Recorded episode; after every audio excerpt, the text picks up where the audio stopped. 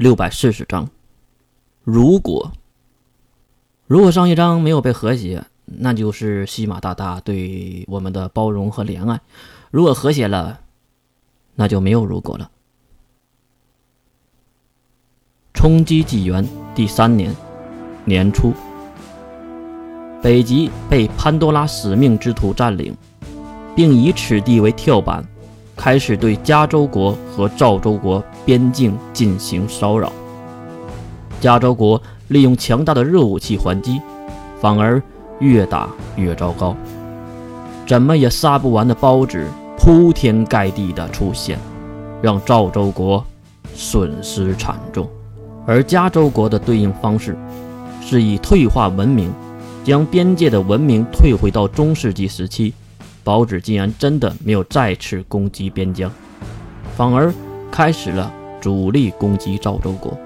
冲击纪元第三年年中，中帝国将 S 零二大部分武力人员派往赵州国支援，北极、边疆等地区撤销了热武器使用方案，成功的将包子圈在了北极圈内。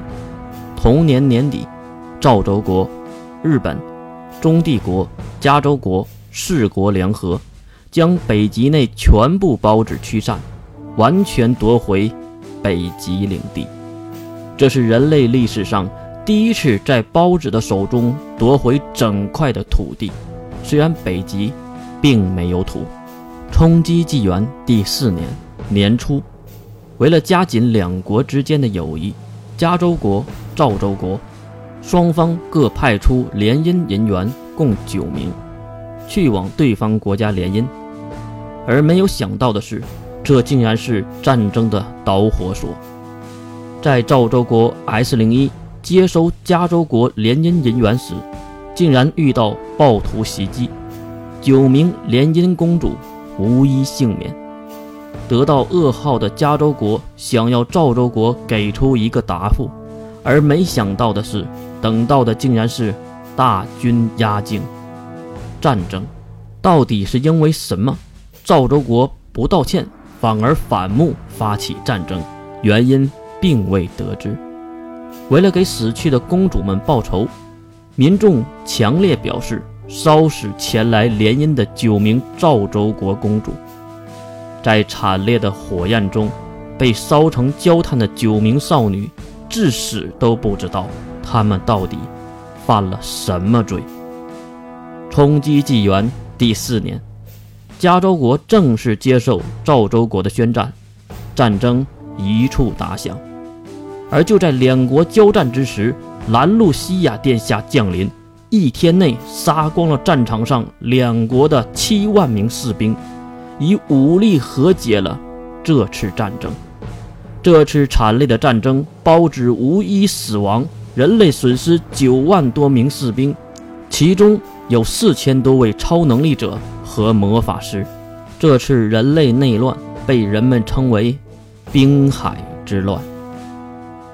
冰海之乱之后半个月，月和艾丽森接到了雪珂的来信，让艾丽森将月送回到他的身边。没想到的是，事隔这么久，月和雪珂又见面了。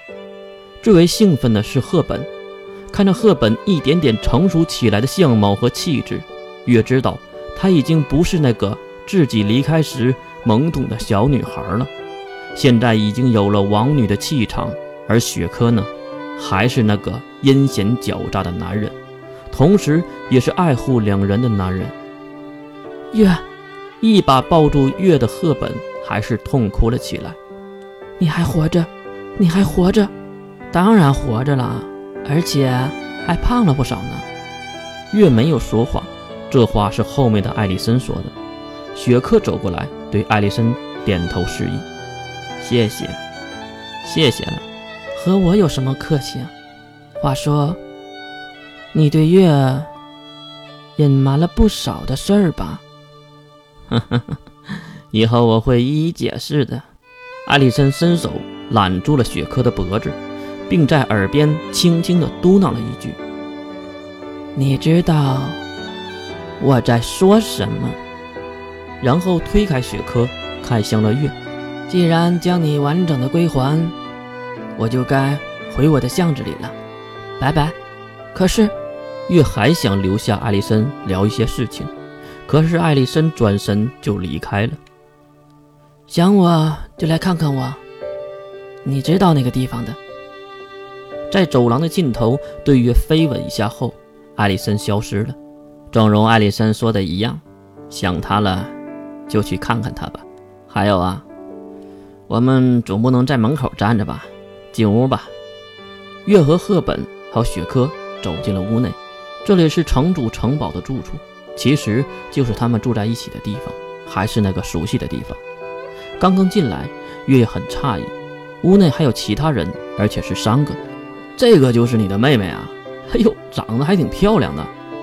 三个人中，一个健硕的男人走了过来，赫本也是走向一旁去煮茶，月哲是盯着这三个陌生人。呵呵，还是介绍一下吧，这位是我的妹妹，璃月特使费利安娜。和你们说过的，呃，这位健硕的男性叫寒天士门，这是 S 零二指定特派部队的十号。一旁蓝头发的俊俏美男子是水兵，同部队九号。至于这位女性，你们已经见过了，是西马一族的西马关灵。西马关灵马上走上前来，握住了。月的手。好久不见，李月还是那么可爱。啊，这个女孩热情很高涨。S 零二的人为什么会在这里？月转头看向雪哥，示意快来救自己。雪珂也是接过了赫本刚刚煮好的茶水，并坐到了一旁。他们是我被封印之前的好朋友，曾经出生入死，还在一个学校和一个孤儿院相伴过。哦，原来是这样啊！见月低头沉思，还没放开月的手的关灵问道：“李月，什么都不记得了吗？”我妹妹没有以前的记忆，一次病症发烧，脑袋烧坏了。边说，雪珂还指向自己的脑袋。一旁蓝头发的水兵喝了一口茶水，跟着说道：“不管怎么说，李月活下来就是一个好消息。还有就是雪珂，你说要统一加州国的事儿，是认真的吗？统一加州国？”这雪珂的想法还真是跳跃。当然了，哥，怎么了，李月？那剩下的八人呢？雪珂应该知道，月说的八人就是除了月以外那八个公主嫁到赵州国的八个公主，而回答月的竟然是水兵。很抱歉，我们只相信死人才不会说话。那八个人。已经被我们杀了。你、你们？是的，袭击和亲使团的暴徒就是我们。啊！